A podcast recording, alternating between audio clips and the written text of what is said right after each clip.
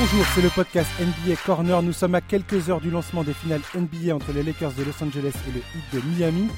Des finales dont nous allons discuter en profondeur avec Thomas Bergevin, auteur de plusieurs livres sur la NBA, dont un consacré à LeBron James. On va avoir également un petit mot sur l'éviction de Doug Rivers du banc des Clippers. Thomas, enchanté de te retrouver dans le podcast. Salut Josh, tout va bien? Tout va bien. Euh, je, suis, je suis excité à l'idée de ces, ces finales NBA. Bah oui, les premières finales NBA euh, fin septembre. Ouais. ouais, ouais, puis entre, entre deux clubs, euh, les Lakers qu'on attendait, qu'on attendait quand même à ce niveau-là, ils faisaient partie clairement des favoris au début de saison. Euh, au début de la bulle aussi, on s'attendait, euh, on s'attendait à ce que les Lakers fassent quelque chose, malgré quelques problèmes, quelques soucis éve- éventuels, notamment en termes d'adresse extérieure. Et ils ont plutôt rassuré tout le monde euh, assez rapidement quand même, dès le début des playoffs. Et puis le hit, euh, le hit, magnifique histoire. hein, euh, on peut dire que ils ont, ils ont réussi à trouver cette cohésion collective.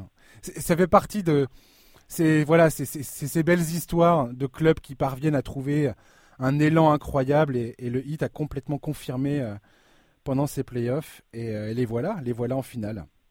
Ouais, ouais, ouais, bah oui, c'est c'est c'est c'est vachement excitant parce que d'un côté on a un train qui arrive à l'heure. Enfin, je veux dire, LeBron James en en finale euh, en finale NBA, euh, on peut on est habitué, voilà.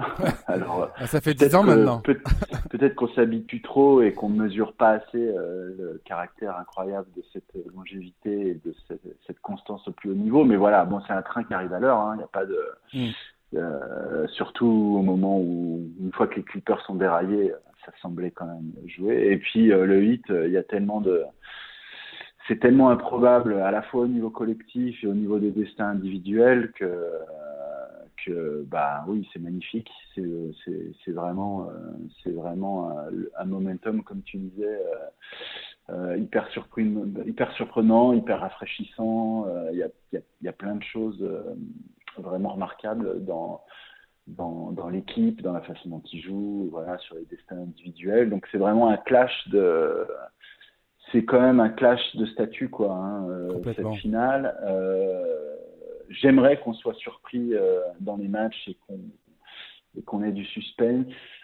Peut-être que je dé, déflore une de tes prochaines questions, mais malgré tout, quand même, euh, à mon avis, euh, euh, enfin voilà, j'ai pas énormément de doutes sur l'issue du sur l'issue de, de la série. Mais je demande qu'à être surpris en fait.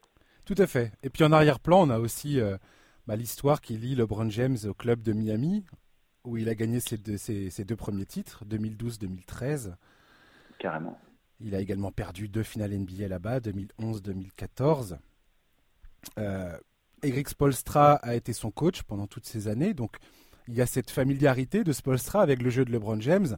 Après, est-ce que cette familiarité va lui permettre bah, de, de mettre des bâtons dans les roues de LeBron J'ai Je- j'ai- des doutes parce que LeBron, LeBron c'est c'est un génie, euh, c'est un génie du basket. Il n'arrête pas de le démontrer euh, saison après saison. En fait, il a il a des faiblesses, euh, LeBron, mais euh, Spoelstra le connaît très bien. Mais en fait, tout le monde le connaît très bien maintenant. Enfin, Exactement. J'imagine pas un coach NBA qui qui aurait pas un ignore. rapport de qui aura pas un rapport de scouting sur euh, sur ce que c'est faire, préfère, euh, ce que ce sur quoi il il peut parfois avoir des difficultés. Alors c'est vrai que bon, c'est un avantage. euh, Enfin, Spoelstra le connaît par cœur, mais en fait, tout le monde le connaît par cœur, quoi. C'est maintenant euh, la difficulté, c'est que lui aussi. euh, c'est un des esprits les plus brillants euh, jamais vus sur un terrain de basket. Donc, et maintenant, il a tout vu. Hein, en, 2000, en 2011, euh, 2010, euh, 2009, il y avait des choses auxquelles il n'était pas forcément habitué. Euh, là, maintenant, c'est bon, il a tout vu, tout connu. Donc, euh, donc euh, qui- pour moi, ce sera pas un des facteurs, on va dire, un des facteurs qui vont faire pencher la balance dans, ce- dans cette finale. Quoi. À mon avis, James va être malgré tout constant. Quoi. On, si la finale doit se jouer, elle se jouera ailleurs, à mon sens. Exactement. On va en parler de toute façon en détail. Je voulais commencer euh, rapidement, on va faire très très court, euh, sur l'éviction de Doug Rivers euh, des Clippers. Euh, Mm. Steve Ballmer a décidé de, de le remercier, de, de- de le laisser partir. après la désillusion face aux Nuggets en demi-finale de conférence Ouest. Un échec qui a mis en exergue un peu tous les précédents échecs qu'il a eu dans sa carrière, notamment l'élimination face aux Rockets après avoir mené 3-1 en 2015 euh, quand il était à la tête des Clippers. Alors ce qui est, ce qui est drôle là-dedans, c'est que Doug Rivers l'an dernier, avec une équipe bah, moins talentueuse, a été enfin, reçu les louanges d'un peu tout le monde. Hein. On était tous là à dire c'est incroyable ce qu'il a réussi à faire avec cet effectif. Ils ont un peu poussé les, Warriors au premier tour euh, euh, l'an dernier dans une série en six matchs. Ensuite, ils ont recruté Kawhi et Paul George. Voilà, la, mayonnaise n'a manifestement pas pris euh, au moment où il fallait. C'est un peu le contraire justement du hit. On parlait du hit qui a réussi à, à trouver cet élan collectif dans ses playoffs dans la bulle à Orlando. Ce n'a pas été le cas des, Clippers. Pour toi, elle est, logique cette éviction ou pas? Ouais, bah oui, oui. De toute façon, elle est logique. Alors moi, j'ai j'ai beaucoup de respect pour euh, Doc Rivers euh, et notamment euh, bah, ce qu'il avait réussi à faire avec le titre des Celtics en 2008 en un an Bien sûr en associant ce Big Free de mecs qui n'avaient jamais gagné seul. Donc bon, de toute façon, ça, ça restera toujours à son crédit. Euh, on sent un respect quand même autour de, tous les joueurs qui sont passés dans son vestiaire. Euh, maintenant, est-ce qu'elle est logique? Oui, parce qu'en fait, euh, Balmer a énormément investi, le proprio. Il a ses deux stars pour encore un an. Et vraisemblablement,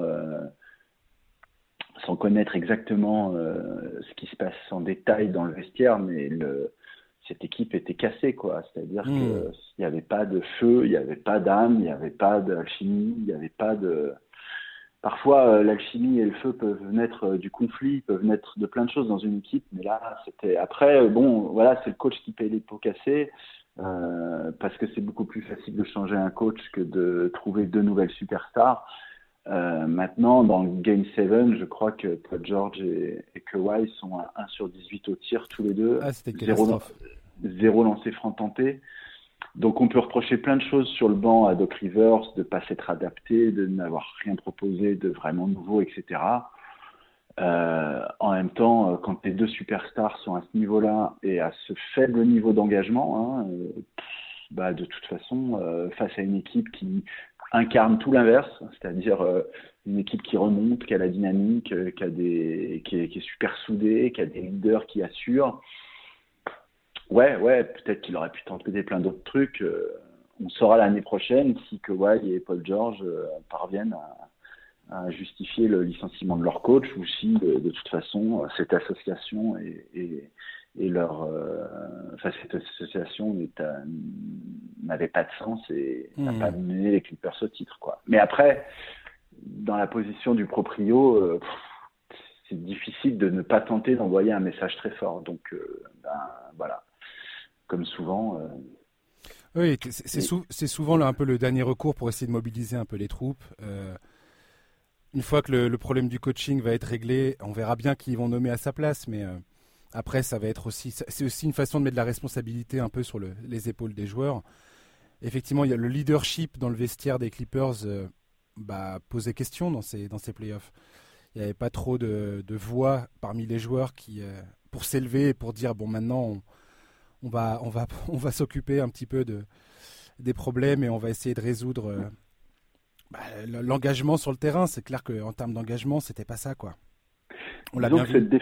Ouais, cette défaite pour. Bon, alors là, je parle plus Docre, mais finalement, euh, je, je, comment dire, je remets la lumière sur euh, sur un autre problème, c'est que cette élimination fait énormément de mal à l'héritage de Kawhi Leonard, qui jusque-là est sur un espèce de destin d'une comète de la NBA. En fait, euh, du coup, se pose vraiment la question de son leadership, parce que on s'est longtemps dit, oui, l'héritier de Duncan, c'est-à-dire un mec silencieux qui, mmh, mmh, mmh. qui lead euh, par l'exemple, enfin qui mène euh, par l'exemple. Ouais, ok, il a gagné son titre aux Spurs, mais aux, Spurs, on savait très bien que le leadership était tenu à la fois par Popovich et puis par, euh, par le Big Three. Ouais. Euh, il arrive à, à, Toronto, qui était quand même une équipe qui faisait des très bons parcours en playoff chaque année. Et bien sûr, c'est grâce à lui qui passe à un niveau supérieur et qui, comment dire, et qui gagne le titre face à des Warriors euh, décimés, je le rappelle quand même. Tout à fait. Euh, mais, mais du coup, la culture, une certaine culture d'excellence qu'on a vu encore cette année. Bon, ils n'ont pas fait des grands playoffs, mais voilà, Toronto, c'est une bonne équipe avant Leonard, c'est une bonne équipe après. Mais ce que je veux dire, c'est qu'il charge à lui de nous prouver qu'il peut, euh, qu'une équipe peut être construite autour de lui et que lui a les qualités de leadership nécessaires en étant euh, au départ de la construction d'une franchise, enfin d'une franchise, d'une équipe en tout cas, d'une période, euh, charge à lui de nous prouver qu'il est capable d'amener une équipe au titre dans ces conditions-là. Et cette année, euh, et ben cette année, malgré un effectif qui était peut-être le plus, un des plus beaux de la NBA, parce que quand même le duo des Lakers, euh, je le place encore au-dessus. Mais voilà, charge à lui de montrer qu'il est capable de faire ça. Et tant qu'il n'aura pas fait ça, et ben en fait, euh, son, son, palmarès et sa place dans l'histoire euh, seront en attente de cette validation. Dans une moindre mesure, c'est un peu la même chose pour Kevin Durant, mais voilà, le challenge ultime, à mes yeux en NBA, hmm. c'est d'être au centre d'une équipe, de construire une culture de la gagne, d'emmener les autres avec soi, au-delà de sa propre excellence individuelle sur le terrain, et de choper une bagouze, quoi. C'est ça. Et c'est là où, où, LeBron James, ça remet un petit peu en perspective justement l'incroyable euh, talent qu'il est, l'incroyable leader qu'il est, l'incroyable capacité qu'il a d'emmener un groupe et de le conduire euh, bah, à l'étape ultime, c'est-à-dire en finale NBA, avec une chance de remporter un titre. Alors certes, on va en parler tout à l'heure, mais euh, LeBron a, perdu des finales NBA. Hein. il a trois victoires, six défaites. Six défaites. Mais, euh, mais on ne peut que. Euh, moi, je trouve que cette, euh, voilà, élimination des Clippers, le fait que Kawhi effectivement a été porté au nu après le titre avec Toronto, pratiquement considéré comme le meilleur joueur de la ligue à un moment l'été dernier. Et à juste titre, hein, je remets pas ça en, je remets pas ça en cause. Le débat, le, le débat est vivant, le débat s'ajuste en permanence et on peut toujours en discuter. Mais LeBron, effectivement, ça fait 10 ans qu'il est en finale NBA. Euh, il a manqué euh, les playoffs l'an dernier avec les Lakers. Il a été blessé. Il n'avait pas fait une saison euh, dingue. Mais cette année, il revient plus fort que jamais avec, avec encore une fois, la preuve que bah, il sait mener un groupe, il sait, il sait élever son niveau de jeu quand, quand il le faut. Et, et voilà, quoi. C'est un, pour moi, c'est un témoin de, de, de, sa enfin, de, de, son talent extrême à ce mec-là. Ouais, bah, c'est ce qui est intéressant en NBA aussi. C'est pour ça qu'il y a tant de débats qui fleurissent c'est qu'il y a tant de discussions qui sont animées. Et... Bref, pour moi, tout ça, c'est une, une, source de vitalité. Quoi. Hmm. Euh, on peut en discuter. Moi, euh, c'est comme ça que je place le curseur. C'est-à-dire que mais voilà, ce que j'ai dit de Kawhi Leonard s'applique parfaitement à, Kevin Durant. Hein. Kevin Durant, sur ses, deux, sur ses, deux, titres aux Warriors, je veux dire, si on regarde ce qui se passe sur le terrain, mais il n'y a pas photo, c'est le meilleur joueur du monde. Il a dominé LeBron James, certes avec une équipe meilleure à côté, mais je veux dire, les deux finales de, de Durant euh, MVP, euh, MVP des finales aux Warriors, euh, il a 35 points, 60% au tir. Enfin, je veux dire, c'est voilà. Après, c'est plus, après, c'est plus facile de dominer quand tu as un, aimant euh, de défense comme euh, Steph Curry euh, à côté de toi. Carrément. Carrément. Mais ce que n'a pas prouvé Durant et ce qu'ont prouvé par exemple Curry, LeBron et ce que n'a pas prouvé encore que Leonard, c'était voilà de de, de construire dans la durée des équipes qui sont des, des prétendants au titre à chaque fois quoi. C'est-à-dire que voilà, c'est ce qui reprochait à Durant. Et en fait, cette défaite de, de Kawhi Leonard et, des Clippers euh, remet en cause, hein, parce que franchement, euh, on a, enfin, Kawhi n'a pas essuyé la moitié de la merde qu'a essuyé LeBron euh, par, par rapport à ses défaites euh, avec Miami en 2011 ou même avec Boston contre Boston avec Cleveland en 2010. Mais moi, j'ai vu la même chose, quoi. J'ai vu un, un mec qui, qui, qui choque, un mec qui, entre guillemets, abandonne, un mec qui laisse tomber, quoi. Voilà, donc, euh, donc, euh, donc vraiment, je trouve qu'il y a un virage super raide dans la carrière de Léonard. Et pour en revenir à ta première question, là, c'est Doc Rivers qui paye l'addition euh, à Kawhi de, de, redresser le tir euh, pour, pour se remettre sur des rails différents, quoi. Tout à fait. On va passer à l'analyse euh, de cette affiche en, finale NBA entre euh, Miami et Los Angeles. Alors, les Lakers actuellement sont les, favoris. Hein. Ils commencent euh, ils commencent favoris selon la, plupart des observateurs, même les, sites de paris sportifs donnent les Lakers favoris face à Miami. Ils ont remporté trois séries à l'ouest sans trop d'encombre. Derrière le leadership de LeBron James et la domination d'Anthony Davis, Miami a fini cinquième à l'Est. Ils sont clairement les, challengers, mais c'est aussi un choix populaire parmi les fans. Il y a pas mal de fans qui, veulent croire que Miami euh, est capable de s'imposer. L'équipe est brillamment coachée par Eric Spolstra qui a réussi à trouver une cohésion quasi parfaite dans ses playoffs. Il possède un effectif capable de s'adapter à n'importe quel style de jeu avec une défense plutôt solide, une bonne adresse extérieure, des créateurs compétents avec Goran Dragic qui est le meilleur scoreur de l'équipe, hein, je le rappelle, euh, un, poil, un cheveu devant Jimmy Butler, mais quand même, euh, et Jimmy donc, euh, qui est un créateur, qui fait jouer les autres et qui, sait prendre jusque-là ses responsabilités quand il le faut. Miami est redoutable en fin de match. Si le match est serré, il faut faire attention. Hein. Euh, Boston, ils ont dominé les premiers, deuxième et troisième cartons pendant toute leur série en finale de conférence Est. Miami était à plus 22 dans les quatrièmes cartons. Euh, Miami, c'est une équipe qui a des cannes, qui a de l'énergie à, revendre. Et mieux vaut euh, pas les avoir dans les pattes quand, le, quand la fin de match approche. c'est un peu l'inverse pour les Lakers. Eux, ils dominent les premières mi-temps les fins de match sont un peu plus difficiles, mais jusque-là, ça n'a pas eu trop d'importance parce que bah, ils ont tellement dominé les, rencontres que bah, ils ont toujours eu euh, un, comment dire, une avance assez confortable pour faire la différence. On va commencer euh, par les Lakers, les forces et les faiblesses euh, face au Heat.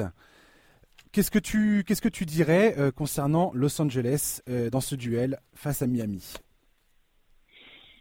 Ben oui, oui, ils sont, ils sont favoris, quoi. ils sont tellement favoris que le plus difficile à gérer, ça va être euh, cette pression-là, à mon sens, mhm. parce que, parce que comme tu l'as dit tout à l'heure, alors je veux pas tout ramener à LeBron, mais il est à trois victoires, six défaites. Là, il joue face à l'équipe qui, je crois, selon les pronostics, euh, est la plus improbable euh, depuis depuis qu'on prend en compte ces stats, euh, mais voilà, la cote de Miami au début de la saison était la plus basse pour un finaliste euh, dans l'histoire de la NBA, je crois.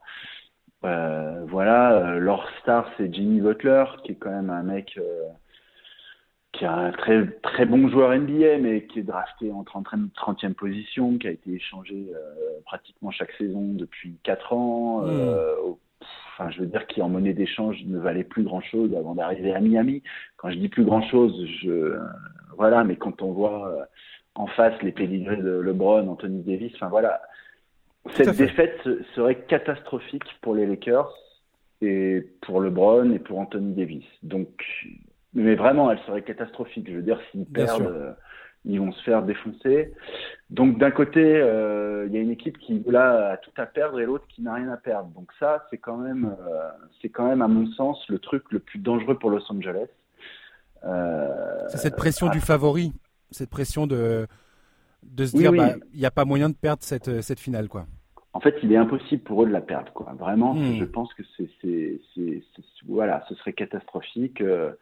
Euh, il aurait mieux valu perdre contre les Clippers en finale de conf pour, euh, pour LeBron. Vraiment, je pense qu'il ne peut pas se permettre euh, de perdre cette finale. Donc voilà, ça c'est dur à gérer. Après, au niveau du jeu, bon, ils, sont super favoris parce que parce que vraiment ils, doivent dominer la peinture avec même si Bam Adebayo, fait un, des playoffs extraordinaire, qu'il est sur une trajectoire ascendante, qu'il y a plein de choses géniales à dire sur lui.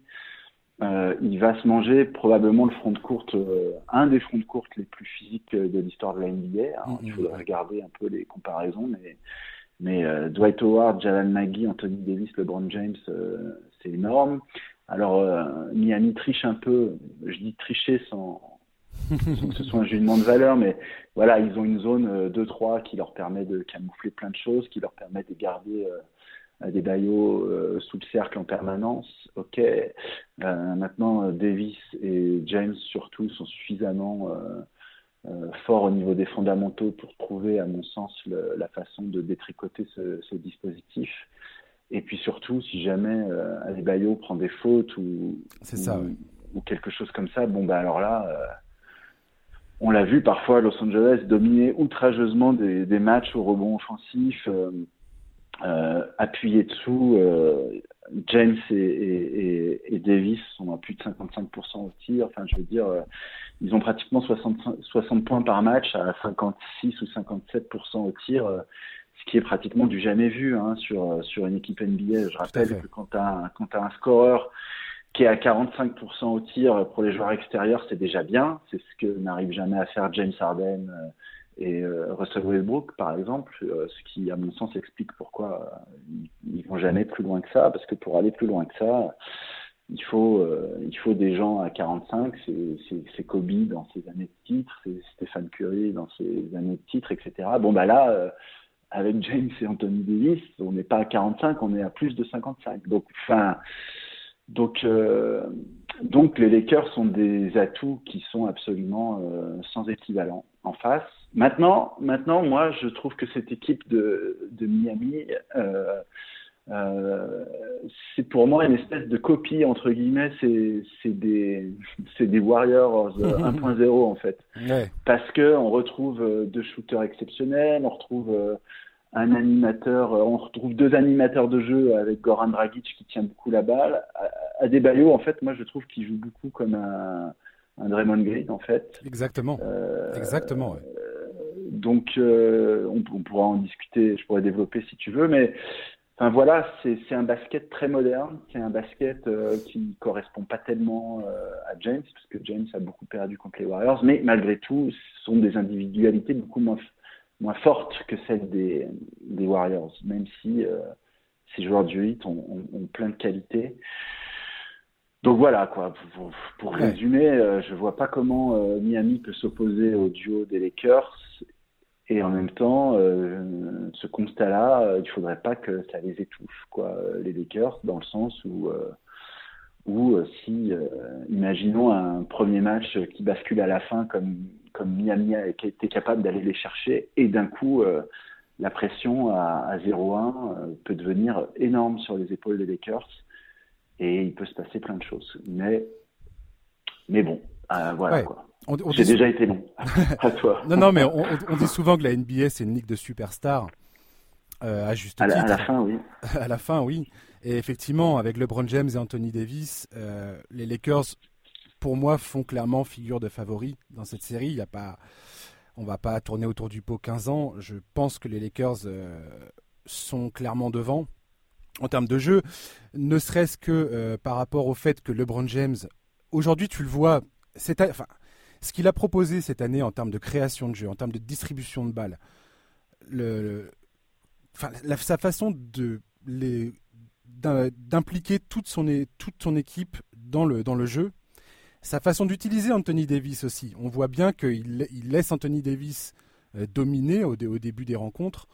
Il, le nourrit en permanence. Il sait très bien qu'Anthony Davis sait à peu près tout faire. Il sait jouer au poste, il sait shooter à l'extérieur. Comme tu l'as très, très bien euh, souligné, c'est un monstre sur les rebonds offensifs et on a vu dans ces playoffs que Anthony Davis crée énormément de points euh, par ce billet-là. Et ce sont deux joueurs qui provoquent énormément de fautes. Adebayo, euh, pour Miami, est tellement important que s'il commence à se retrouver avec des problèmes de faute, avec James et Davis qui n'arrêtent pas de le harceler en permanence dans la raquette, parce que c'est là qu'ils vont aller chercher beaucoup de leurs points, euh, Miami a un gros problème. La, la, défense de zone de Miami, la, défense, la défense de zone 2-3, comme tu l'as très bien souligné, ils, ont déjà eu affaire à ça, les Lakers, en saison régulière et ils ont réussi souvent à trouver des solutions. Pourquoi? Parce que Davis et James sont des joueurs qui savent extrêmement bien lire le jeu, trouver les, trouver les failles. Et souvent, Frank Vogel utilisait un joueur qui se mettait ligne de fond d'un côté ou de l'autre de la raquette, en bas, sous le panier. On, appelle ça le dunker spot, la place du, du, dunker. Et, euh, et souvent, bah, ils font tourner le ballon et ils arrivent à, à manipuler la zone pour soit faire des passes lobées, donc c'est soit Maggie, soit Howard, soit Kuzma, enfin des joueurs comme ça, selon qu'ils jouent grand ou petit. Je veux dire, ils ont beaucoup de solutions, les Lakers, face à Miami. Et face à cette zone qui a posé tant de problèmes, notamment à Boston. Donc, on va voir comment, si Miami arrive à, créer des, problèmes avec cette zone. Et, moi, ce que j'ai hâte de voir, c'est quelle fréquence, à quelle fréquence ils vont l'utiliser. Parce qu'ils ne l'utilisent pas en permanence. Contre Boston, ils l'ont beaucoup utilisé en fin de série. donc j'ai hâte de voir à quelle fréquence ils vont utiliser cette zone et à quel point les Lakers vont être gênés par ça. Mais, mais effectivement, je. Et puis, il y a, y a, aussi l'incroyable retour sur le devant de la scène de Rajon Rondo, qui, euh, bah, qui a un peu euh, pris. Euh, enfin, qui permet à LeBron James de ne pas assumer entièrement l'intégralité de la création du jeu. On a bien vu que Rajon Rondo, dans ses séries, depuis son retour dans, l'effectif, bah, distribue des caviars en permanence, notamment quand LeBron James n'est pas là. Et c'est un vrai plus euh, dans le jeu des Lakers. Donc, bah, carrément. Et puis chaque, chaque, trois points qu'il marque, c'est sur le gâteau. C'est incroyable. Le mec tourne à 44,8% euh, à trois points dans ses playoffs. Ouais, mais il faut jamais oublier le. Rondo qui, qui, qui est en, en, 2010 le meilleur joueur des Celtics euh, dans une équipe où il y a Kevin Garnett, Paul Pierce et Exactement. encore Allen, mais c'est lui le meilleur. Après, Rondo, il a ses problèmes, il est dans une forme physique euh, éblouissante, même si maintenant il a des années. Et en fait, euh, je pense que, bah. comment dire, l'odeur de la bague fait qu'il hmm. reste en, ligne. Et puis, c'est quelqu'un qui a du respect pour. Euh, un des problèmes de Rondo, c'est qu'il a souvent été. Le, je parle pas de la période de Boston où il était, mhm. où il était presque parfait, quoi. Mais après, il a, eu du mal à, être le joueur le plus intelligent de son équipe, il est coach compris, quoi. Et donc, je pense qu'il le vivait très mal de. En plus, c'est pas un joueur qui va prendre la balle et qui va tirer après dribble, donc qui peut s'en sortir quelle que soit l'équipe dans laquelle il joue. Je pense que c'est aussi là où le leadership de James se, se, comment dire, se confirme, c'est que Rondo est OK pour jouer avec James et, et OK pour rester en ligne et l'équipe joue quand même plutôt bien au ballon et donc c'est ce qui lui va quoi. Mmh. dans ce contexte-là, effectivement, euh, et eh ben, et eh ben quand il sort du banc, il, fait des choses euh, vraiment très très utiles pour son équipe quoi. Ouais, c'est assez incroyable. Sa façon de, pareil, de, créer du jeu en fait. T'as besoin de créateurs. C'est ce qui manquait aux Clippers notamment. Euh, là, mmh. j'ai vu que leur principal objectif pendant l'intersaison, c'est de trouver un créateur, de, un, meneur de jeu capable de tenir la balle et de, et de faire jouer l'équipe. Et, on sous-estime souvent cette capacité-là. C'est une des plus grandes forces aujourd'hui dans le jeu de LeBron James. C'est pour ça que LeBron James aujourd'hui est toujours aussi dominant dans le jeu. C'est qu'il a toujours cette capacité à, à créer des points. Hein. ça reste un, un, mec qui va provoquer des fautes. Qui, il est incroyable dans le jeu intérieur. James, va chercher des points dans la raquette comme personne ne l'a fait euh, ces, ces, 20 dernières années. C'est un mec ultra dominant dans le jeu intérieur. Et il provoque des fautes, qui plus est. Et Bam Adebayo, franchement, ça va être une des clés pour euh, Miami, c'est de d'éviter que Adebayo sorte euh, avec deux fautes à la moitié du premier carton, quoi. Mm. ça va être un gros problème pour Miami si Adebayo a des, a des soucis en termes de fautes individuel très rapidement dans les matchs. Ah oui, parce que si c'est pour jouer avec Kelly Olynyk dessous, alors là, ça sera, ah, ça, va être... sera vraiment, ça sera vraiment compliqué pour eux, quoi. Non, non, mais c'est. Pour les, pour, le, pour les Lakers, le, pour moi, la, grande question, c'est qu'est-ce que, qu'est-ce que va être l'apport bah, On voit que Danny Green, par exemple, comment les, les joueurs extérieurs vont réussir à, à maintenir une certaine adresse? Danny Green, il n'a pas, il pas été super en forme dans la série face à Denver ça a pas été, euh, ça leur a, ça leur a pas coûté grand chose pour l'instant, mais si Danny Green commence à planter ses shoots, c'est tant mieux pour euh, pour euh, les Lakers. Rondo, on, on l'a dit, à, quasiment 45% à 3 points. Est-ce que c'est tenable ou pas? Bah, C'est pas c'est pas certain, ça c'est sûr. Euh, Kentavious Caldwell Pope, il a 42% à 3 points dans ses playoffs. Il va falloir qu'il maintienne cette adresse. Les Lakers vont devoir éviter de perdre trop de ballons face à une défense du 8 qui est plutôt plutôt solide pour l'instant dans ses playoffs. Maintenant, euh, voilà, le jeu en contre-attaque des Lakers est, est, généré par une défense extrêmement euh, prolifique pour l'instant. Leur défense est un vrai problème pour toutes les équipes. C'est incroyable l'activité qu'ils arrivent à avoir. Kuzma, par exemple, typiquement, c'est un joueur qui n'arrive pas trop à trouver son jeu offensif dans ses playoffs. Je crois qu'il n'a pas marqué 20 points euh, dans, dans aucun des 15, des 15 matchs de playoff qu'il a joué Kuzma. Mm, mm, mm. Ce qui aurait pu être un gros problème. Mais... Il reste le troisième marqueur en sortant. Voilà. Euh. voilà.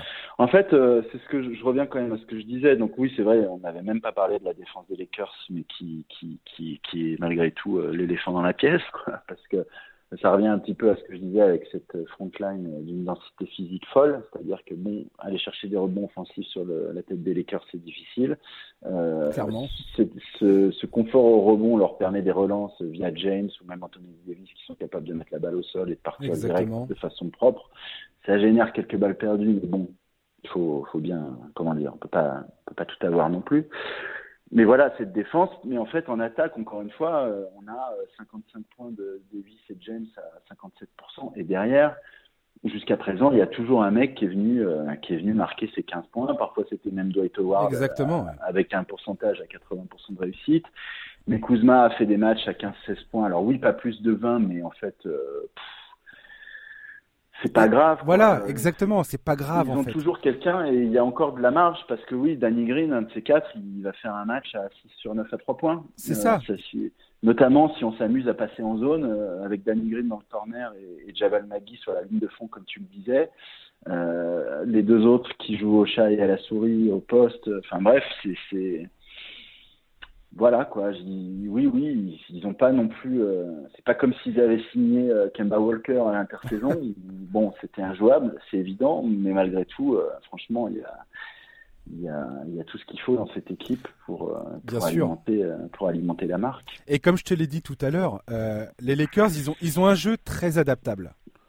C'est-à-dire qu'ils peuvent jouer avec. je l'ai déjà dit dans ce podcast, mais quand ils jouent avec Anthony Davis au poste 5, au poste de pivot les Lakers, ils sont quasiment injouables. Ils sont quasiment injouables, c'est la vérité. Si tu mets Anthony Davis en poste 5 et LeBron James en poste 4, c'est ils marchent sur tout le monde pratiquement. C'est les chiffres sont hallucinants quand tu regardes ça. Ouais, c'est leur def line-up. Ouais. ils sont aussi capables euh, bah, de jouer grand, donc euh, pour euh, bah, dominer au rebond. Quand tu vois la mobilité d'Anthony Davis en défense, je suis les problèmes que ça cause dans les, pour les équipes adverses, c'est incroyable. Il est, c'est presque un cheat code, euh, Anthony Davis en défense. Quoi. Il est tellement rapide et il est tellement long qu'il euh, qu'il casse en fait toutes les opportunités que ces équipes-là trouvent habituellement face à d'autres adversaires. Et bah contre les Lakers, ça fonctionne pas. Parce que James, en plus, c'est pareil.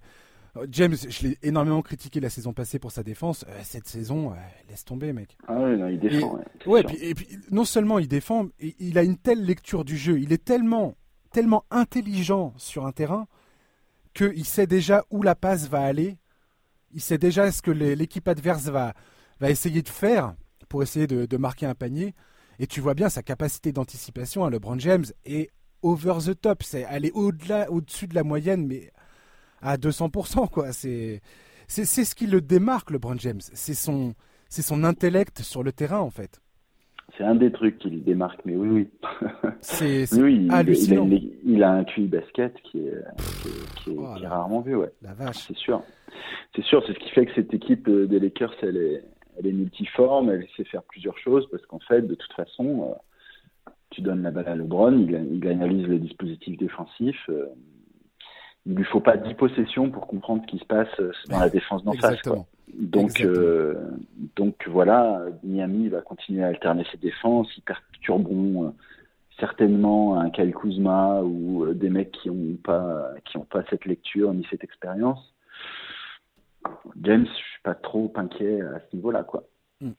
Et, comme je te dis tout, tout à l'heure, Miami, ils vont pas pouvoir jouer la zone 2-3 en permanence. C'est pas possible. non, non. Tu peux pas faire ça. Alors après, la question que je me pose concernant Miami, on va parler de Miami tout à l'heure, hein, pour ceux qui se disent ah mon Dieu, Miami ils sont en train de se faire découper. On, va parler des forces de Miami, vous inquiétez pas, euh, Miami n'est pas sans réponse et sans atout euh, dans cette série. Euh, mais juste pour, on va essayer de finir un petit peu sur sur, les Lakers là-dessus.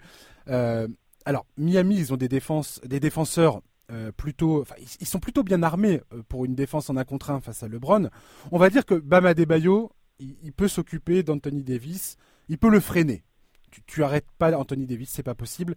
Mais avec Adebayo, ils ont un mec qui est vraiment capable de créer des problèmes et de bloquer, euh, de bloquer la raquette. On l'a vu face à Milwaukee et, en, et Antetokounmpo, on sait que Miami sont capables de défendre la raquette très, très, à un très haut niveau.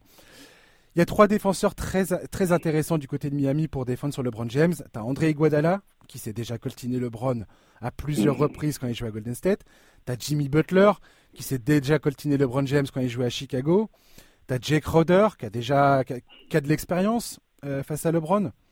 Et tu as Spolstra, qui, qui, gère les schémas défensifs on l'a dit tout à l'heure, il connaît bien LeBron, il connaît bien son jeu. Très bien. On, sait très bien c'est quoi le scouting report par rapport à LeBron. C'est tu, le, tu essayes de le maintenir hors de la raquette et tu essayes de le forcer à prendre des, tirs extérieurs et tu pries pour qu'il soit pas dans un bon soir et tu pries pour ne pas faire de faute sur lui. Très bien. Mais LeBron, on sait, on sait très bien ce qu'il va faire. On l'a très bien vu face à Denver. Si tu défends en homme à homme, qu'est-ce qu'il va faire? Il va appeler des pick and roll et il va forcer des mecs comme Duncan Robinson sur lui.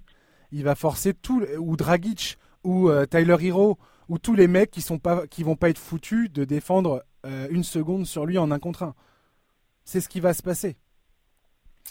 Et j'ai hâte de voir l'ajustement, les ajustements permanents parce que alors après tu peux essayer de contrer ça en essayant d'éviter justement les rotations défensives, en, en essayant d'éviter les switches permanents. Mais ah, ça va être fascinant à suivre cette histoire. Oui, et puis bon, bah, LeBron, c'est un des problèmes. Hein. Euh, les Lakers ont gagné des matchs largement avec LeBron parfois à 16 ou à 18 points. Quoi. C'est pas. Ouais. Le truc, c'est que si tu joues avec Anthony Davis en 5, et eh ben, Adebayo va être, va être à 7 mètres du cercle. Quoi. Exactement. Bon, et là, euh, ton aide défensive euh, sur le Bron, eh ben, elle n'existe plus. Exactement. Euh, et si tu décides de se dire, euh, bah écoute, on va se faire battre par Anthony Davis dans les tirs extérieurs, c'est un pari qui est, qui est, qui est risqué, qui peut, qui peut, qui peut porter ses fruits. Hein, ça, se, ça se discute, mais bon, voilà. Quand, quand, quand les Lakers vont jouer très grand avec Howard et et Javel McGee, ce, ce, sera différent, mais bon, à Debayo à 23 ans, il il est en pleine bourre, mais en fait, il va, il va fatiguer, euh, il va forcément. Euh, enfin, en tout cas, ce serait héroïque et vraiment surprenant. C'est clair, exactement. Qui fatigue pas euh, sur la longueur d'une série. ok, sur un match, sur deux, sur cinq, sur six, hmm. tu es face à bon cette frontline que j'ai dont j'ai déjà beaucoup parlé. Donc ça, c'est dur. Après. Après, euh, il ne faut pas sous-estimer euh, Goran Dragic. Euh, Allons-y, parlons de Miami. Parlons de Miami justement. Parlons des qualités de Miami. Parce que, parce que alors que les, que les Américains le sous-estiment ou l'évaluent pas forcément à sa juste valeur, allez, c'est leur problème. ils en ont, ils Ça a toujours été le cas. Hein. ils ont élu Trump, donc ils ont d'autres problèmes que de sous-estimer Goran Dragic. mais, nous qui sommes européens et nous qui savons ce que ça veut dire que d'être MVP d'un Eurobasket. Mm-hmm. Donc euh, Goran Dragic, pour ceux qui ne suivent que la NBA, et MVP d'un Euro, de l'Eurobasket 2017, ouais. euh, où il mène euh, une Slovénie quand même sur une rotation resserrée au titre. Il bat la Grande Espagne. Enfin, bref, il bat tout le monde et et Doncic, même s'il est élu dans le Luka Doncic, même s'il est élu dans le meilleur 5 du tournoi, ce qui est un exploit fou pour un gamin de 18 ans, et on sait le joueur qu'il est en train de devenir. À l'époque, le patron incontesté de cette équipe, euh, c'est Dragic. Donc, voilà, peut-être qu'il n'avait pas le niveau pour être une superstar NBA au sens euh, voilà top euh, top 10 de la ligue, mais c'est un joueur fantastique. C'est un joueur qui maintenant a de l'expérience, qui a montré que lui, il avait un leadership capable d'amener un titre. Hein. Je veux dire, euh, le dernier MVP euh, meneur euh, d'un Eurobasket, c'est Tony Parker, donc c'est pas c'est pas rien, quoi. Voilà, mm Goran Dragic, il n'a pas joué aux Spurs, mais c'est quand même c'est quand même quelqu'un qui, qui, a toutes ces qualités-là, qui sait tenir, qui sait tenir le ballon, qui a une grande adresse. Donc voilà, dans le concert NBA, il est très sous-estimé, mais comme tu l'as rappelé tout à l'heure, bah, c'est le meilleur marqueur de cette équipe en fait, malgré tout. Euh, voilà, à côté de lui, ben, moi, ce que j'aime dans, dans, Miami, c'est cette destinée de, de, de, de anti-héros, quoi. Mm-hmm. Enfin, je veux dire, euh, Jimmy Butler, euh, toute son histoire, c'est celle d'un mec qui aurait dû finir dans un caniveau, quoi. Clairement. Je veux dire, son père est parti quand il est né, sa mère l'a, la, la, la viré de chez lui quand il avait 13 ans, quoi. C'est-à-dire que voilà. Puis, toute sa carrière, c'est un mec qui, qui, ne, qui dépasse les espérances. quoi. C'est un 30e choix de draft. C'est, c'est... Mais malgré tout, ah oui, donc tiens, c'est un truc que je voulais aborder, mais on n'en a pas parlé. Et malgré tout, bon alors, bien sûr, plein de gens l'ont, noté, mais finalement, je trouve que c'est pas un hasard, et je reviendrai à Butler après, c'est pas un hasard qu'on retrouve Miami en finale. Pourquoi? Parce que Miami fait partie des quelques rares franchises qui ont vraiment un programme euh, au sens euh, universitaire du terme. C'est-à-dire qu'il y a une culture, notamment il y a une culture de l'effort, il y a une culture euh, qui a été instaurée par Pat Riley depuis très longtemps, où les mecs doivent être en dessous d'un certain taux de masse graisseuse pour jouer, sinon ils ont des amendes. Euh, il y a une culture, euh, on va dire, militaire d'entraînement qui sont longs, de routine. Euh, ce qui est intéressant parce que finalement, euh, LeBron James raconte que comment pour lui Miami ça a été l'équivalent de l'université, quoi, où il a pris, euh, il a pris les bonnes habitudes de travail, il a pris, il a appris la discipline, il a appris, et donc finalement, dans un contexte aussi spécial qu'a été la bulle, qui franchement mentalement pour les joueurs euh, d'être coupé de sa famille, de ses amis, de chez soi et tout. Enfin, de la vie. Nous on regarde ça, on regarde ça un petit peu. Euh, c'est souvent sous-estimé parce qu'on regarde ça comme un loisir. On se dit ah oui ils sont payés des millions de dollars, d'accord. Mais parce que vous êtes payé des millions de dollars que c'est pas dur d'être coupé de sa famille. Que tu restes pas, un être humain, ouais. ouais, que euh, c'est pas dur d'être dans le même hôtel, dans cette bulle, ça doit être vachement oppressant. Et finalement, on retrouve qui en finale? On retrouve LeBron, qui est un mec en mission, euh, qui a un des, une des éthiques de travail les plus fortes, euh, qui met de toute façon une pression énorme sur ses équipes, surtout cette année, parce qu'il sait depuis le début qu'il peut gagner un titre, que c'est peut-être le dernier qu'il aura, parce que l'année prochaine, on ne sait pas, les Warriors vont revenir, il y aura d'autres. Enfin bref, il sait que c'est cette année où. Donc j'ai aucun doute sur le fait qu'il garde toute son équipe mentalement complètement euh, dedans. Et en face, l'équipe qui passe, c'est l'équipe où tu as un Pat Riley qui, depuis plusieurs années, imprime la même chose sur cette équipe. Tout à fait. Et finalement, cette espèce de mauvais garçon, mauvais coéquipier de Jimmy Butler qui n'a pas vraiment trouvé sa place jusqu'à présent en, NBA, enfin si, un peu à Chicago, qui était aussi dans une équipe avec une culture euh, assez forte à l'époque de, travail. Ah, sous la houlette de Tom, de, Tom, de Tom Thibodeau, qui était un dur au mal, qui était euh, Exactement. cette figure un peu autoritaire et, euh, et, oui, et puis avec avec des joueurs comme Joachim Noah qui était aussi un col bleu. Et ben finalement, il apporte toutes ses qualités ont été accueillies à bras ouverts à Miami et lui a complètement, comment dire, s'est coulé dans le moule parfois sur ce genre d'individu. Il faut un cadre très fort pour que il soit en sécurité et qu'il s'épanouisse. Et, et c'est exactement ce qui s'est passé avec en plus des joueurs compréhensifs et avec de l'expérience autour de hmm. lui qui savaient qu'il fallait le prendre tel qu'il était et donc, voilà, moi je pense que mentalement, on retrouve les deux équipes peut-être les plus en mission de, la Ligue, contrairement aux Clippers par rapport à ce qu'on disait au début. Et, euh, par, rapport, par rapport vite fait à ce que tu es en train de dire, Thomas, euh, euh, je me faisais la réflexion hier en, travaillant sur l'émission. Jimmy Butler, Miami, c'est un des enfin, c'est le premier club qu'il a choisi. Il a mhm. été drafté par Chicago, il a grandi là-bas, il est devenu le, le joueur qu'on connaît, euh, un joueur très talentueux, qui a énormément travaillé pour devenir euh, une des stars de la ligue. Ensuite, il a été tradé à Minnesota, c'est pas lui qui a choisi ça. Il a été échangé à Philadelphie, c'est pas lui qui a choisi ça. Et en fait, Miami, une fois qu'il a été free agent, Miami, c'est le club qu'il a, qu'il a choisi lui-même. Mm-hmm. Et, il a très, et il a très bien choisi, en fait. Il a choisi un club qui était à son image. Et, euh, et, je, trouvais, je trouve que c'est important de le souligner quelque part carrément. Parce que c'est pas anodin. Avec Spolstra et Riley est, déterminante. Hein. il en parle, il en a parlé lors du Media Day euh, de, la finale. Mmh, mmh.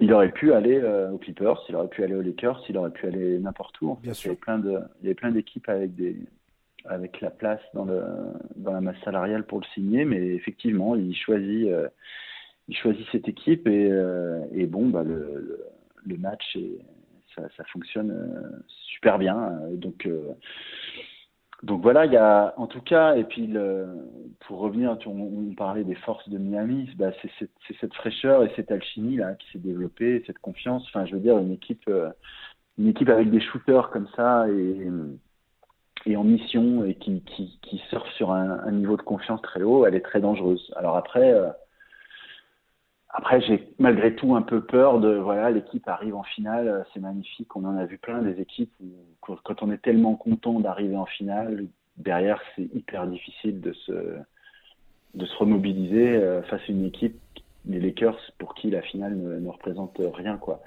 Donc euh, donc voilà, c'est savoir de quel côté va, va basculer cette, cette euphorie et cette confiance ou au contraire le, le sentiment d'être d'avoir déjà réussi sa saison ou d'avoir déjà réussi son tournoi. On le voit aussi dans les compétitions internationales. Hmm. Euh, quand quand une équipe a le sentiment de D'avoir atteint son objectif quelque part. Ouais, d'être trop content d'être en finale, en général, elle se fait défoncer derrière. Bah, c'est là où l'expérience de, Dragic, comme tu l'as dit, euh, Dragic, il a une expérience au, niveau du jeu international. Enfin, comme tu l'as dit, il a, remporté l'Eurobasket 2017. Euh, c'est le taulier de cette équipe de Slovénie, de, l'équipe nationale slovène. Donc, euh, en, termes d'expérience et de, et de prise de responsabilité, tu peux compter sur Goran Dragic pour être au taquet et pour et pour prendre ses responsabilités en finale NBA. Jimmy Butler, le mec. Et, j'allais y venir. Jimmy Butler, il n'y a pas trop de doute en termes de, mentalité. Iguodala, il a cette expérience. Euh, en fait, Miami, ils ont, un, super mélange entre euh, des vétérans, donc Dragic, Butler, Iguodala, expérimentés qui, ont, la, dalle. Et les mecs, ils, savent, quoi faire pour y parvenir et euh, cette, cette jeunesse fougueuse avec, euh, avec Tyler Hero, avec euh, Duncan Robinson, avec Bama Debayo. Donc il faut voir comment cet équilibre arrive à se maintenir en fait, parce qu'il est précaire. Il est précaire dans le sens où les Tyler Hero, Duncan Robinson et Bama Debayo vont se retrouver dans des, des situations et face à des joueurs qui vont jouer avec leurs neurones. Clairement, euh, les mecs, ça va aller extrêmement vite dans leur tête. Et on va voir s'ils sont capables de réagir euh, ou pas.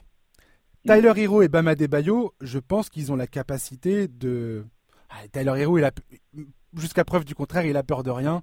Bama Debayo, il a 23 ans, comme tu l'as, comme tu l'as souligné, mais euh, il joue avec, il joue avec une, une incroyable, comment dirais-je? J'arrive pas à trouver le mot, mais il, Ouais, il a une espèce de, à la fois d'insouciance, d'intensité. Voilà, avec une assurance, avec une assurance qui est incroyable pour son âge. Franchement, quand tu vois le dernier match contre Boston, tu te dis pas que ce mec-là, il a 23 ans, quoi. Ouais, non, mais c'est évident. Faire ce qu'il fait à 23 ans, c'est hallucinant, quoi. Donc, euh, carrément. Donc j'ai euh, hâte de voir ça. Si, je suis les Lakers, euh, typiquement Taylor Hero et Duncan Robinson, je les sers en défense, mais, mais parce que c'est des joueurs qui ont besoin de, qui ont besoin du collectif pour, pour, pour exister, quoi. Bon, Taylor Hero est un peu plus, un peu plus talentueux, mais voilà. Euh, Adebayo peut être pris en contraint, Jimmy Butler et Dragic vont faire leur truc, donc c'est pas forcément. Mais par contre, tous les autres, je les arrête, quoi. Tous les autres. et, si tu les arrêtes, t'as gagné, donc. donc donc ouais, c'est compliqué. Puis on ne sait pas non plus ce qui va se passer dans la tête de Duncan Robinson. C'est un mec qui en 2017 euh, euh, écrivait à un journaliste de The Ringer pour, savoir s'il pouvait faire un stage. C'est un type. s'il pouvait se, se, se enchaîner dans le journalisme, exactement, euh, parce, qu'il s'imaginait pas finalement jouer. Enfin, il s'imaginait pas. Bien sûr qu'il jouait quand même à Michigan. Hein, c'est pas non plus c'est pas non plus, il est pas sorti de nulle part, mais voilà, c'est un mec non drafté qui probablement n'allait pas, n'allait pas avoir de carrière NBA, quoi. Donc ça, à un moment, il va falloir le gérer quand même en finale NBA. Euh. Et leur héros, c'est un rookie, alors. Alors, peut-être j'ai envie de te dire que la bulle, ça on en avait parlé dans les tout premiers podcasts qu'on a fait, euh, la bulle et ce contexte particulier euh, qui fait que, bon, d'habituellement, habituellement en playoff et en finale NBA, tu as, euh, cette espèce de gifle, je pense, que tu te prends euh, dans une saison normale, hein, j'ai envie de dire. Euh, cette gifle que tu te prends avec tout d'un coup, tu as 1000 journalistes qui viennent du monde entier qui t'interrogent, qui t'interrogent. Tu te retrouves dans des, dans des salles chauffées à blanc. tu, quand tu joues à l'extérieur, bah, tu te prends tout d'un coup une espèce de, de pression monumentale. Il y, a ce côté un petit peu, ce côté-là que tu perds dans la bulle où ils sont finalement moins exposés à la pression habituelle et au cirque habituel qui se joue euh, en marge des finales NBA. Ouais, c'est vrai. Malgré, tout, après, tu as dans ta tête euh, le fait de dire là, je suis à, sur la dernière marche avant le titre NBA, je peux aller gagner une bague. D'ailleurs, euh, clin d'œil à, à Dion Waiters qui, quoi qu'il arrive, se terminera la saison avec une bague NBA. Très, bien, très bien joué, Dion. Bref, donc les Tyler Hero, Duncan Robinson et Bama Debayo sont peut-être moins sujets à cette pression médiatique et, à la pression de l'enjeu euh, que dans un contexte normal. Donc ça, pareil, on verra si la bulle les, les préserve un temps soit peu, je dis pas à 100%, hein, mais je pense qu'ils sont un peu préservés de, de, cette pression-là. Maintenant, euh, ça reste les finales NBA. Devant toi, tu as LeBron James euh, qui est dans sa dixième finale Enfin, ça fait 10 ans que le gars est en finale NBA. Voilà quoi. C'est sa neuvième finale, je crois. Ouais, c'est ça, ouais. Euh, oui, bah, on l'a. Enfin, sa dixième. James, on l'a bien vu euh, au moment où euh, les Lakers menaient 3-1 contre Denver, tout le monde se dit haha, c'est le moment de la remontada et en fait, temps, non, c'est pas du tout le moment de la remontada. J'en étais, j'en étais, j'en étais de seul. C'est le moment d'aller en finale NBA et c'est ma dixième et, et, et, à bientôt les amis quoi. C'est, c'est, non, c'est, c'est, bref, l'expérience se, se décrète pas, se, se, se force pas. Exactement. Elle, elle, s'acquiert euh, très cher au fur et à mesure. Et bon, James a, a payé euh, pour avoir tout ça. Et Miami, euh, bon D'ailleurs, après, ouais. Iguodala leur fait du bien, franchement, parce que c'est un mec qui, qui, était là. En plus, psychologiquement, c'est quand même un mec qui a à deux reprises fait des actions décisives défensives sur euh, sur LeBron. Donc lui, il va pouvoir dire, écoutez, euh, jamais 203, je serai là quand il faudra. Enfin bref, et il sera écouté, quoi, c'est sûr. Mais mais voilà, les, les trois jeunes de, de Miami euh, vont quand même prendre ça de plein fouet, quoi. Ouais, clairement. Et, j'ai envie, de dire, enfin, on va, on va bientôt conclure euh, ce podcast, mais j'ai envie de dire que cette, euh, cette campagne de playoff de LeBron James, euh, toute la pression de cette saison, parce que bon, quand tu ramènes Anthony Davis dans, dans ton effectif, bah, on parlait des Clippers tout à l'heure, bah, c'était un peu championship, enfin, c'était un peu la bague ou, ou la catastrophe. Pour les Lakers, c'est un peu la même chose. Ben là, euh, c'est, oui, oui, c'est exactement ça. Et, LeBron, toute sa carrière, depuis, que, depuis qu'il est rentré dans la ligue, il a été soumis à, des exigences, à des attentes extrêmement fortes. Dès qu'il a échoué, dès qu'il a raté une marche, dès qu'il, s'est, dès qu'il a trébuché, tout le monde lui a sauté à la gorge. En enfin, c'était, c'était. Il y a peu de stars NBA qui, qui ont été aussi euh, à la fois adoré, conspué que LeBron James.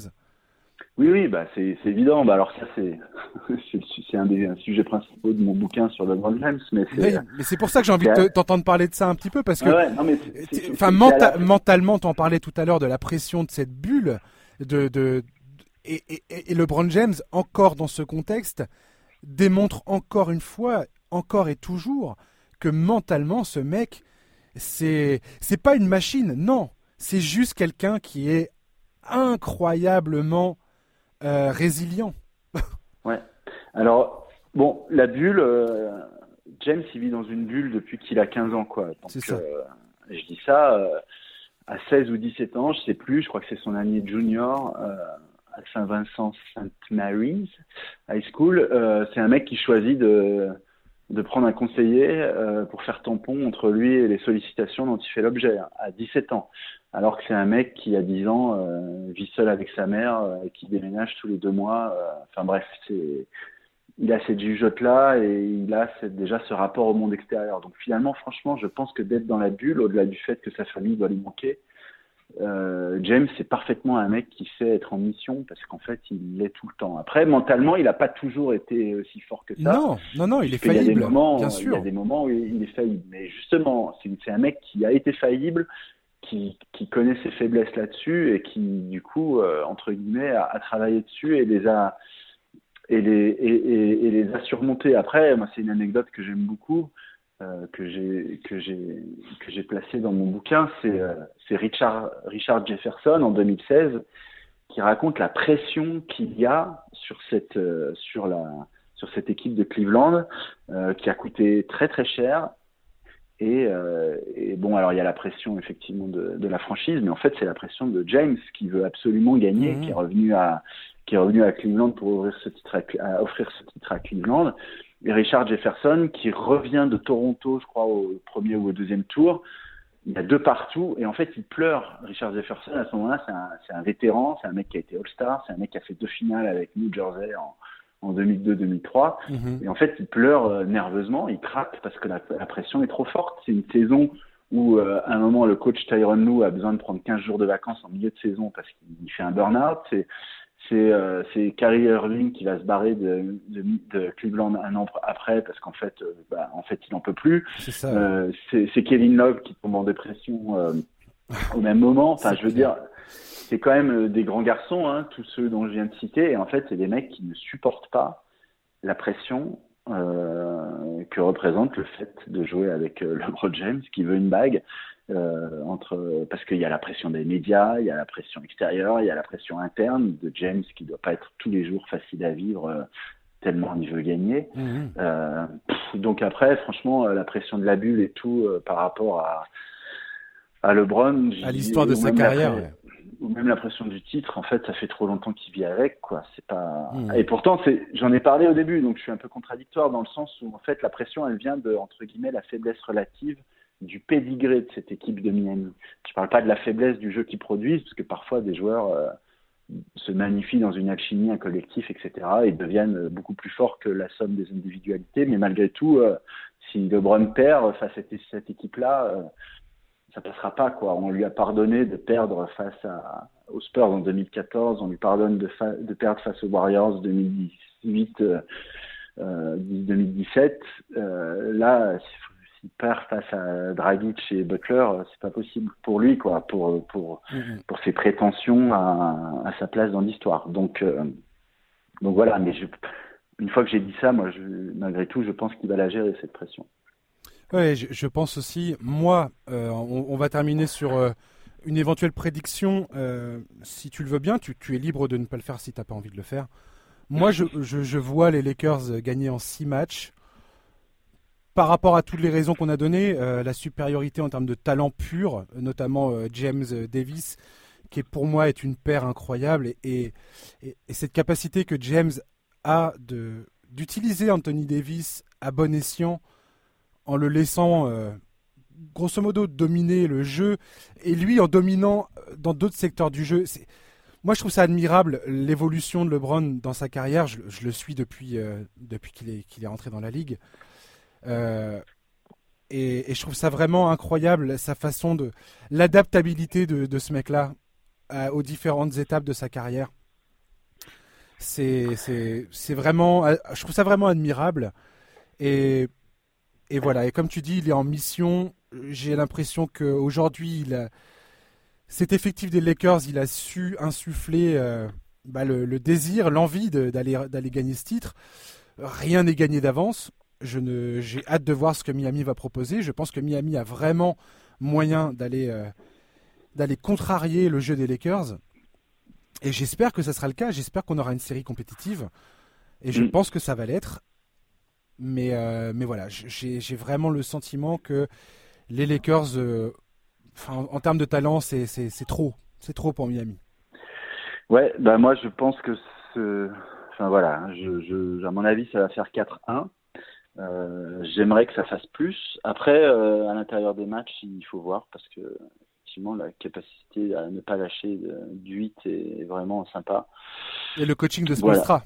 Et le coaching oui, de oui, carrément. Non, non, on n'en a pas parlé, mais euh, ouais. c'est voilà, on, quand, quand Spolstra raccrochera sa carrière de coach, je pense que il sera assez haut sur la sur la liste euh, dans la hiérarchie. il va oui, au of Fame, clairement, ce mec-là sans doute. Mais bon, voilà, moi je vois bien 4-1. et je serais ravi que ce soit pas le cas. Mais, mais aujourd'hui, là, c'est, voilà, pour moi, les Lakers sont, sont vraiment au-dessus, comme je le dis. Après, ça n'enlève rien au, au fait que l'équipe que j'ai préféré jouer, voir jouer euh, pendant ces playoffs, ça reste euh, Miami. Euh, mais après, voilà, comme tu le disais, hein, la NBA c'est une ligue de superstars et en fait, au niveau superstar, il y a deux zéros quoi. Il y a des bons joueurs, il y a des stars. j'ai dit beaucoup de bien de Dragic et Butler, mais c'est c'est pas c'est pas le même pédigré quoi. Et ah vu que et un truc qu'on n'a pas dit non plus, mais en fait la rotation de Miami est assez courte. Enfin on l'a on l'a dit en parlant d'Adebayo. Tout à fait. Mais même, enfin voilà, euh, au-delà du huitième homme, du 7 huitième homme, c'est derrière c'est faible, hein, c'est faible. Les Lakers sont plus longs. Euh, donc voilà, quand tu as les deux meilleurs joueurs sur le terrain et que tu as un effectif plus long, c'est quand même très très dur quoi d'espérer. Euh, Je pense. D'espérer l'emporter. Je pense en effet. Très bien, eh ben, merci. ça sera le... Rendez-vous dans une semaine à 3-0 pour Miami. on verra. Eh, je veux dire, moi c'est toujours ce que je dis, euh, notamment quand on a repris le, podcast et quand on a entamé les playoffs. On, a toujours, euh, on croit avoir des certitudes et ces certitudes sont souvent balayées d'un revers de la main. Alors après, en NBA, c'est, enfin, c'est, il y a, quand même, tu sais très bien quelles équipes jouent réellement le titre et lesquelles ne n'ont pas vraiment euh, de, chance de l'emporter. Euh, maintenant, les scénarios sont, les enfin, c'est impossible de faire des scénarios euh, écrits à l'avance dans cette ligue. Et moi, c'est ce, ah que bah, ce que j'aime en NBA. C'est pour, pour ça que je suis fan depuis tant d'années. Et, voilà. Et j'adore, j'adore que cette ligue me donne, me donne tort à, de, nombreuses reprises et que je me retrouve en me disant putain, je me suis complètement trompé là-dessus. Et, souvent, je suis content de m'être trompé. oui, bah, c'est sûr que l'équipe de Denver là, nous a pris euh, l'unité dans les pronostics hein, cette année. Ah bah parce que, voilà, c'était très surprenant. Clairement. Merci beaucoup Thomas d'avoir partagé cette heure avec nous. Bah, je t'en prie, avec plaisir, toujours. Mais ouais, carrément. Bah, tu, sais très, tu sais très bien que tu reviendras. Et puis euh, voilà, merci chers auditeurs d'avoir écouté ça. Profitez bien des finales NBA. On se retrouve dans une semaine pour euh, bah, débriefer. On aura 3-4 matchs euh, dans, les, dans les pattes. Donc on pourra voir un petit peu comment tout ça s'est déroulé jusque-là. enjoy les, les finales. Profitez bien de cette fin de semaine. Un très bon week-end. Et je vous dis à très bientôt sur euh, le podcast NBA Corner. Merci, au revoir, bye bye.